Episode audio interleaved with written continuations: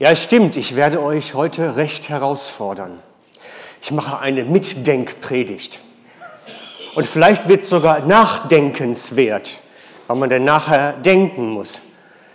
Aber es ist doch auch schön, wenn ich nicht immer nur Sachen erzähle, die ihr sowieso wisst und die ihr abhaken könnt und wo ihr alle sagt, ja, nicken war doch mal, ist doch ganz prima gewesen, hat mich nur bestätigt. Nein, heute möchte ich euch herausfordern, ganz bewusst. Euch ein paar Sachen sagen, die ihr vielleicht noch nie so gesehen habt. Mich hat nämlich das Thema zum Staunen geführt. Jesus, unser Erlöser. Es hat mich wirklich nochmal ganz neu ins Staunen gebracht, als ich mir die ganzen biblischen Texte dazu durchgelesen habe, als ich geschaut habe, welche Wortwahl halt welcher Autor genommen, um bestimmte Dinge zu erklären. Und es hat mich wirklich nochmal ganz neu in Staunen gebracht über die Größe des Christus. Aber zu Anfang möchte ich beginnen äh, mit Italien. Wer war schon mal in Italien in Ferien? Zeigt doch mal gerade auf so. Ja, sind ja doch die meisten die Italien schon mal besucht haben. Ähm, wahrscheinlich waren einige von euch auch schon mal in Pisa. Pisa ist so ein typischer Ort, wo sie alle hin müssen mit dem schiefen Turm. Das ist mir dann auch passiert. Vor ein paar Jahren bin ich dann mit Frau und Familie nach Pisa gefahren. Wir mussten ja auch mal unbedingt den schiefen Turm anschauen. Und so was ähm, so ein typisch deutscher Mann ist, Karte brauche ich nicht, einfach Innenstadt rein. Irgendwo finden wir schon einen Parkplatz, wird schon ausgeschildert sein. Mit dem Ergebnis, dass wir natürlich dann erstmal ganz schön rumgeirrt sind, bis wir dann auch einen wirklich benutzbaren Parkplatz hatten und uns dann die Stadt anschauen konnten. Einige Wochen später erhielt ich dann Post aus Pisa. Einen ganz offiziellen Briefbogen mit dem Logo der Stadt obendrauf, Aktenzeichen und unterm Strich war es dann eine Rechnung von etwa 300 Euro dafür, dass ich in die Stadt hineingefahren wäre, in einen Bereich, den ich nicht hätte befahren dürfen. Ich habe mich geärgert. Nicht über mich, über die. Ich soll doch die Touristen in Ruhe lassen. Ich habe doch schon mein ganzes Sackgeld da gelassen. Hat doch gereicht, oder? Jetzt auch noch hinterhertreten. Das gehört sich nicht. Habe den Brief dann erstmal in eine Schublade getan, weil ich mich so geärgert habe und nach ein paar Tagen wieder hervorgeholt. Und dann bin ich ins Studieren gekommen. Das ist aber ein komischer Brief. Das sieht irgendwie so aus wie zusammengeschnipselt auf dem Fotokopierer. Da sind ja so komische Ränder im Brief drin. So als wenn da einer dran rumgebastelt hätte. Und vielleicht kennt ihr das ja, solche Post, wo man dann das Gefühl hat, das passt nicht. Und dann bin ich ins Internet gegangen und habe mal nachgeschaut und habe festgestellt, dass man letztlich mit jedem Schweizer Kennzeichen auch den Halter herausfinden kann. Man gibt im Internet einfach sein Kennzeichen ein und dann spuckt er den Halter und, jetzt sind wir schon wieder ein Bild, so, dann spuckt er den Halter und die Postadresse aus. Das steht im Internet öffentlich. Jedes Kennzeichen einzugeben, jeder Halter sichtbar. Und dann habe ich mir gedacht, da könnte einer genauso gut den ganzen Parkplatz abgehen und einfach nur die Autokennzeichen aufschreiben, um dann nachher zu den Leuten eine Post nach Hause zu schicken und zu sagen, du musst bezahlen. Ganz einfach. Und wisst ihr, was ich gemacht habe? Ich habe den Brief in die Schublade wieder getan und habe mir gedacht, die sollen sich ruhig nochmal melden. Und es hat sich kein Mensch nachher mehr gemeldet. Manchmal lösen sich die Dinge auch ganz einfach. Und ich habe gedacht, das ist doch eigentlich so ein bisschen das, was immer wieder passiert, dass uns Leute versuchen, übers Ohr zu hauen, diese Trickbetrüger. Vor ein paar Jahren gab es das dann mit, der, mit den Telefongesellschaften, dass da plötzlich Rechnungen im Umlauf waren, die man bezahlen sollte, obwohl es gar keinen Nutzen hatte. So Trickbetrügereien gibt es ja relativ viel. Und ich habe mir gedacht, eigentlich ist das im geistlichen Leben genauso. Da ist ein Trickbetrüger unterwegs, der versucht, Rechnungen einzutreiben, auf die er gar keine Forderungen hat. Eigentlich hat der Böse keine Forderungen gegen uns und trotzdem versucht er uns übers Ohr zu hauen und uns mit Rechnungen zu kommen, auf die er keine Ansprüche mehr hat. Eigentlich ist alles bezahlt. Aber dennoch kommt er an und präsentiert uns hier und da seine Forderungen. Und die Gefahr, dass wir darauf hereinfallen und da etwas ableisten, was eigentlich nicht sein müsste, haben mich dann dazu veranlasst zu sagen, schauen wir uns das doch mal genau an. Ist denn wirklich alles bezahlt? Hat er denn wirklich gar keine Forderungen mehr gegen uns? Egal, was gerade bei uns passiert? Nein, hat er nicht. Denn Jesus hat am Kreuz von Golgatha mit seinem Blut für all unsere Sünden bezahlt. Punkt, fertig. Da sind keine Rechnungen mehr offen, die er eintreiben könnte. Er hat uns, die Schrift sagt das ganz klar, ein für allemal freigekauft. Und ein für allemal ist vom Wortlaut her völlig glasklar. Ein für allemal. So sagt das die Schrift. Christus selbst hat ja ebenfalls gelitten, als er, der Gerechte, für die Schuldigen starb. Er hat mit seinem Kreuz ein für allemal die Sünden der Menschen gesühnt und hat damit auch euch den Zugang zu Gott eröffnet. 1. Petrus 3, 18. Ein für allemal die Sünden der Menschen gesühnt. Das ist der Wortlaut. Und der ist für mich klar. Da gibt es nichts mehr an Forderungen, die eingetrieben werden können. Für die Sünden der Menschen. Und ich möchte jetzt mal das stehen lassen, ganz bewusst, und euch den Blick mal lenken auf das, was danach kommt. Ein für allemal die Sünden der Menschen. Ich finde das immer so toll, wenn man dann überlegt, was da nicht steht. Da steht nämlich nicht für die sich bekehrenden Christen. Da steht nicht für die bußfertigen Sünder. Da steht einfach die Menschen.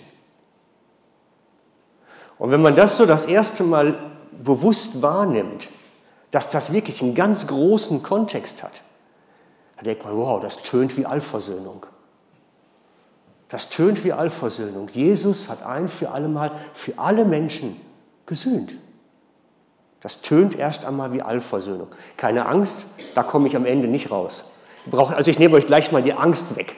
Am Ende wird das nicht da stehen. Aber erstmal sieht es so aus. Erstmal sieht es so aus, wenn man das so sieht.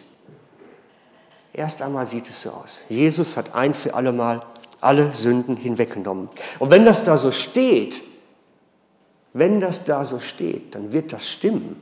Erst einmal. Dann müssen wir das als gegeben hinnehmen. Denn dort am Kreuz von Golgatha hat Gott die Welt mit sich versöhnt. Die Welt mit sich versöhnt. Wir lesen das im 2. Korinther 5,19. Ja, in der Person von Jesus Christus hat Gott die Welt mit sich versöhnt, sodass er den Menschen ihre Verfehlung nicht anrechnet. Da hat Gott nicht die sich bekehrenden Christen mit sich versöhnt. Da hat Gott nicht die Umgekehrten, die Bußwilligen mit sich versöhnt, sondern erstmal die Menschen, grundsätzlich die Menschen, den Menschen ihre Verfehlung nicht mehr anrechnet. Das ist viel größer, als wir uns das vorstellen können. Und das hat mich erstmal in Staunen gebracht, dass das so groß ist. Gott hat die Welt mit sich versöhnt. Und wenn ich das zusammenfasse, muss ich sehen, in diesen Texten, dass durch den Opfertod Jesu am Kreuz alle Sünden aller Menschen gesühnt sind. So steht es da. Und das ist für unsere Ohren, boah, das kann doch nicht sein. Das darf doch nicht sein. Keine Angst, wir kommen nicht in der Allversöhnung raus. Keine Angst. Das Ende ist noch unklar. Und wenn wir dann in Römer 5 schauen, wird es noch ein bisschen spezieller. Ich habe den Vers 12 genommen und den Vers 15. Wir können nun einen Vergleich ziehen zwischen Christus und Adam. Dabei ist allerdings zu beachten, dass Adams Verfehlung und die Gnade, die uns in Christus geschenkt ist, nicht zu vergleichen ist, sind.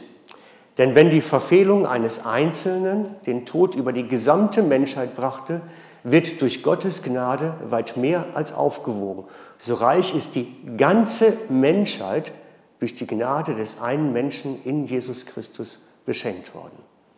Auch hier wieder der gleiche Kontext. Es zieht sich durch wie ein roter Faden. Und das hat mich erstmal in Staunen gebracht. Es zieht sich durch wie ein roter Faden. Bis hin zum Hebräerbrief. Bis hin zum Hebräerbrief. Wo immer wieder steht, es geht um die Schuld der ganzen Menschheit. Und hier sagt der Text ganz klar, dass Christus den alten Adam wie eliminiert hat, wie aufgehoben hat. Der alte Adam hat die Sünde in die Welt gebracht und der neue Adam, Christus, hat sie wieder herausgenommen.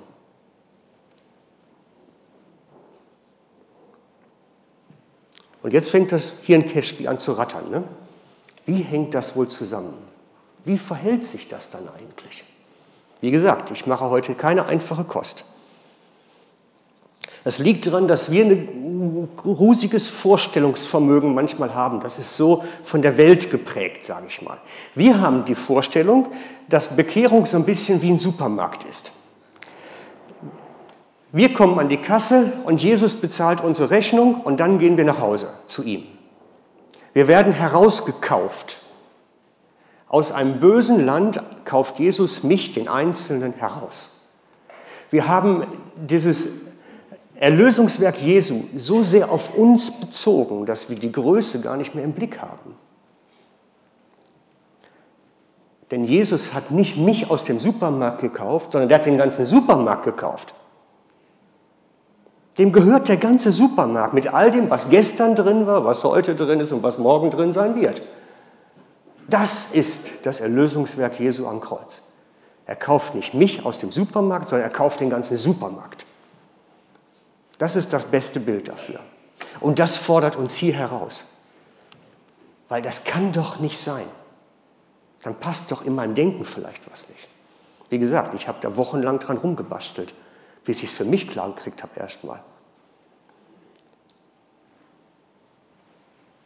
Nochmal ganz klar, ich komme nicht in der Allversöhnung raus, keine Angst.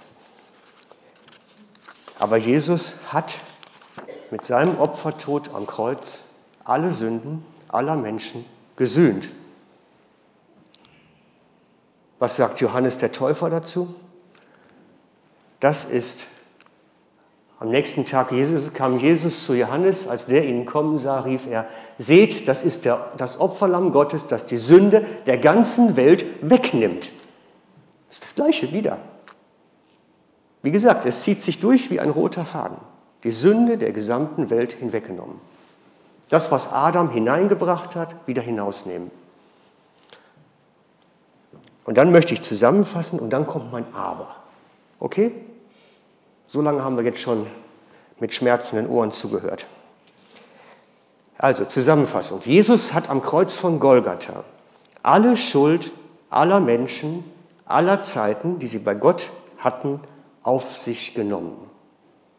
Komplett und damit alle Menschen, von Adam bis zum letzten Menschen auf dem Planeten, mit Gott versöhnt. Wenn es da nicht dieses Aber gäbe. Denn es gibt eine einzige Sünde, die erst nach Golgatha möglich wurde. Und an der entscheidet sich alles. Und diese Sünde lautet die Sünde des Unglaubens die konnte Jesus nicht mit ans Kreuz nehmen, die Sünde des Unglaubens. Denn die kam erst nachher. Das wurde erst nachher möglich. Die Sünde des Unglaubens entscheidet sich am Ende alles. Das sagt nicht ich. Wer bin ich? Das sagt Johannes. Der Jünger Johannes schreibt darüber, von der Sünde des Unglaubens. Er schreibt das in seinem Evangelium im 16. Kapitel Dort steht, doch glaubt mir, es ist nur gut für euch, dass ich weggehe. Denn wenn ich nicht von euch ginge, sagt Jesus, käme der Helfer, der Heilige Geist, nicht zu euch. Wenn ich aber gehe, werde ich ihn, den Heiligen Geist also, zu euch senden. Und wenn er kommt, wird er der Welt zeigen, dass sie im Unrecht ist. Er wird den Menschen die Augen öffnen für die Sünde, für die Gerechtigkeit und das Gericht. Er wird ihnen zeigen, worin ihre Sünde besteht, darin, dass sie nicht geglaubt haben. Und diese Sünde wurde erst möglich nach Golgatha. Das heißt, Jesus hat an Golgatha die Sünde der Menschheit auf sich genommen und das steht im Raum am Ende. Die Sünde des Unglaubens. Und da wird sich alles am Ende entscheiden. Darum steht die letzte Frage nicht im Raum, hast du die zehn Gebote gehalten?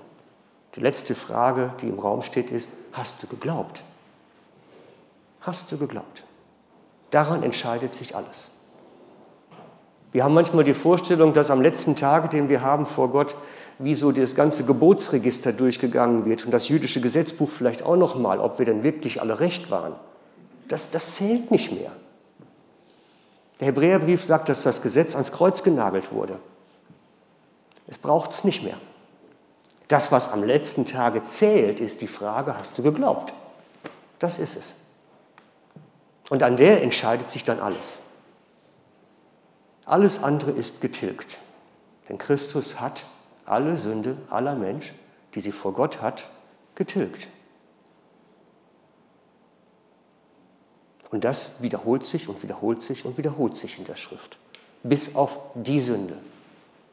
Die Sünde, dass sie nicht an ihn glaubten. Und an der wird sich alles entscheiden am Ende.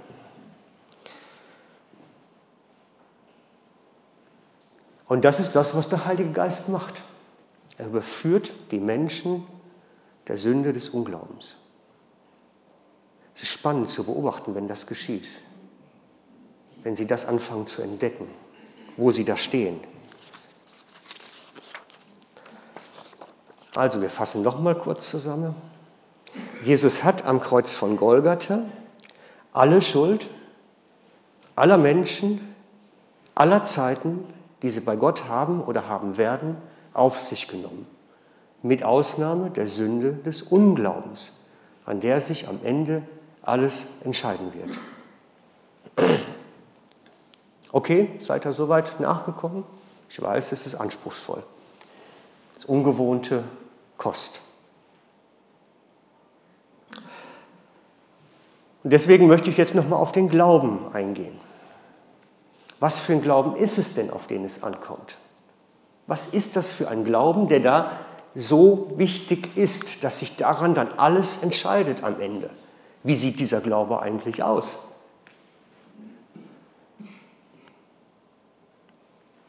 Und deswegen sage ich, dieser Glaube hat zwei Komponenten.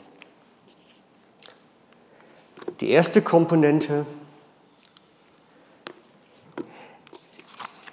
Jetzt habe ich das Problem, dass mir, da ist es, zu früh umgeblättert. Die erste Komponente ist geschrieben im 1. Korinther 15, die Verse 1 bis 5. 1. Korinther 15, die Verse 1 bis 5.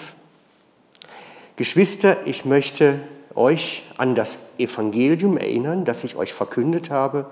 Ihr habt diese Botschaft angenommen Sie ist die Grundlage eures Lebens geworden und durch sie werdet ihr gerettet.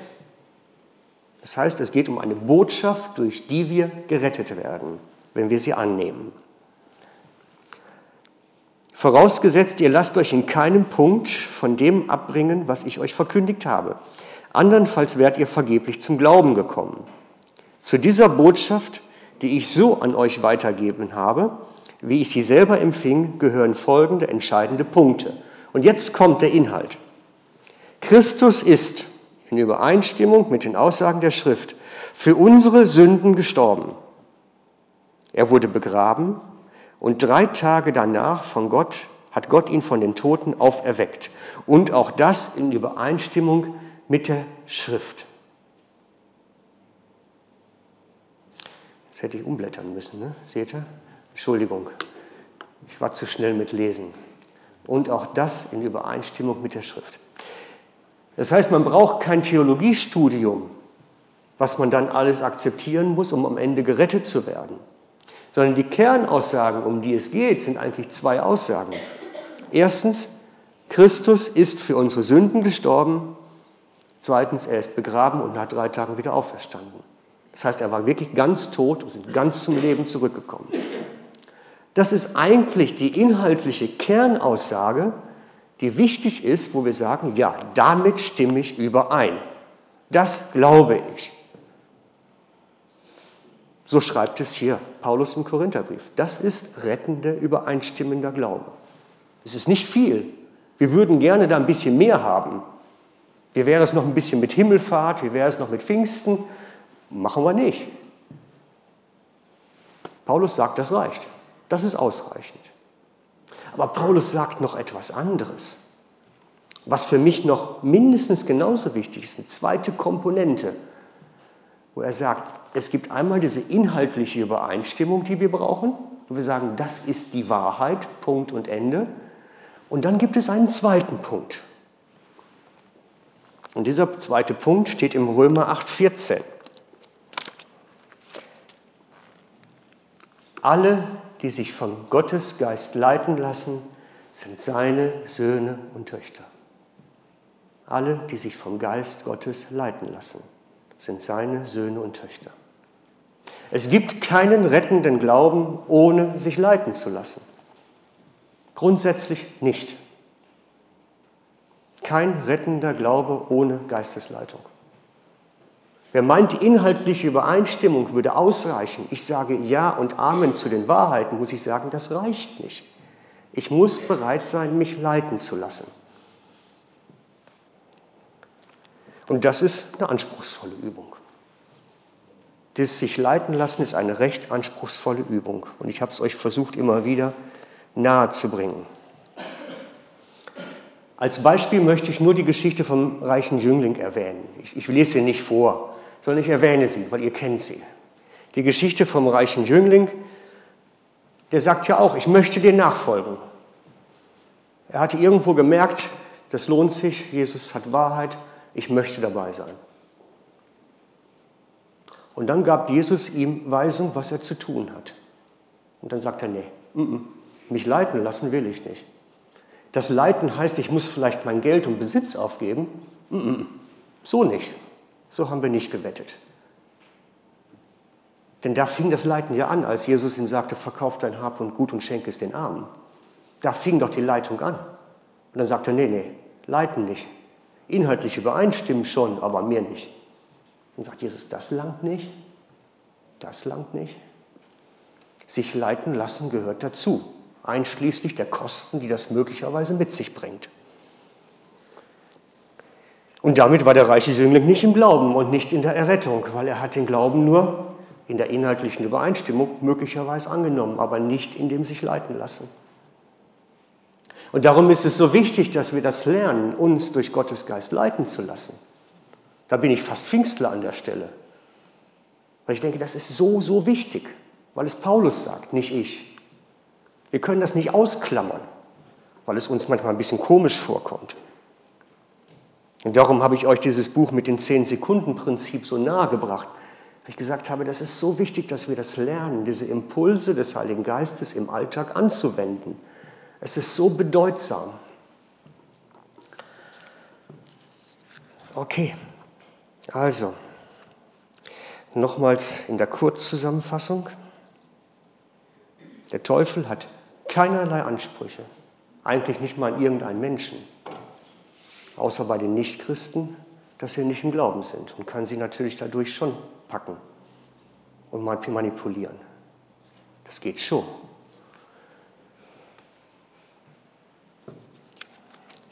Das geht schon. Denn Jesus hat alle Sünden aller Menschen von Adam bis zum letzten Menschen auf dem Planeten getilgt. Bis auf die Sünde des Unglaubens. Die konnte er gar nicht mit ans Kreuz nehmen. Sie entstand ja sogar nachher erst. Sie entstand ja sogar nachher erst. Und das ist das Evangelium, was solche Freude bei den Menschen damals auslöste. Ihre Schuld bei Gott ist getilgt, kein Sündenregister mehr. Grundsätzlich erledigt. Und wenn sie dann noch in den Glauben kamen, war alles erledigt.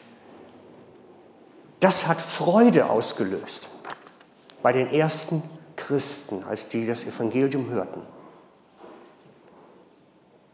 Kann das wirklich so einfach sein? Kann das wirklich so einfach sein? Ich gebe es euch mit als Anregung zum Nachdenken, zum Hirnen. Nur wenn der Teufel kommt und euch ins Ohr flüstert, jetzt musst du mal wieder richtig Buße tun, bist du mich wieder daneben gesäckelt, kannst du sagen, nein, ich danke dem Herrn Jesus, denn alles ist getilgt anstatt immer wieder neu Jesus versuchen ans Kreuz zu bringen, sollten wir ihm für das, was er getan hat, danken. Es ist vollbracht. Fertig. Es ist vollbracht. Keine Ansprüche mehr. Jesus hat vollständig bezahlt. Vollständig bezahlt. Es ist nichts mehr offen geblieben. Gar nichts mehr. Es hat keiner mehr Ansprüche. Ihm gehört der ganze Supermarkt. Denkt daran. Die einzigste Sünde, die überhaupt Relevanz haben könnte, ist die Sünde des Unglaubens. Und ich gehe davon aus, dass ihr in den Glauben gekommen seid.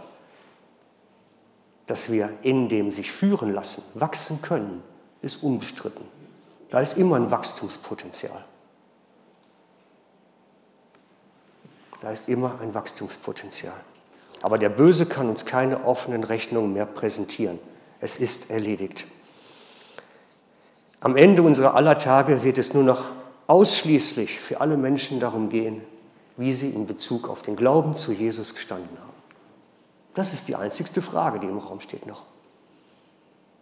Das ist die einzigste Frage. Und damit möchte ich schließen, mit viel nachzudenken. Ich jetzt beten mit uns.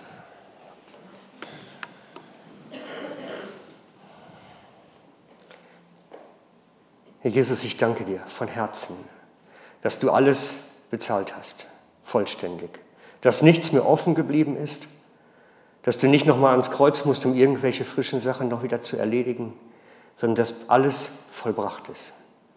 Und wir danken dir und können nur staunen über die Auswirkungen, die das für uns und für die ganze Welt eigentlich hat. Wir möchten dich bitten, dass du uns dieses Erlösungswerk groß machst in unserem Herzen, uns zu einer Dankbarkeit führst und uns zu freudigen Menschen hat, denen das Erlöstsein aus den Knopflöchern strahlen kann. Herr, schaffe in uns Licht, damit dein Leben in uns Raum nimmt, mehr und mehr. Führe du uns an deiner Hand, dass wir erkennen können die Impulse deines Geistes im Alltag. Lehre uns, die Impulse aufzunehmen, die du uns gibst, durch die wir immer wieder neu geführt werden. Amen.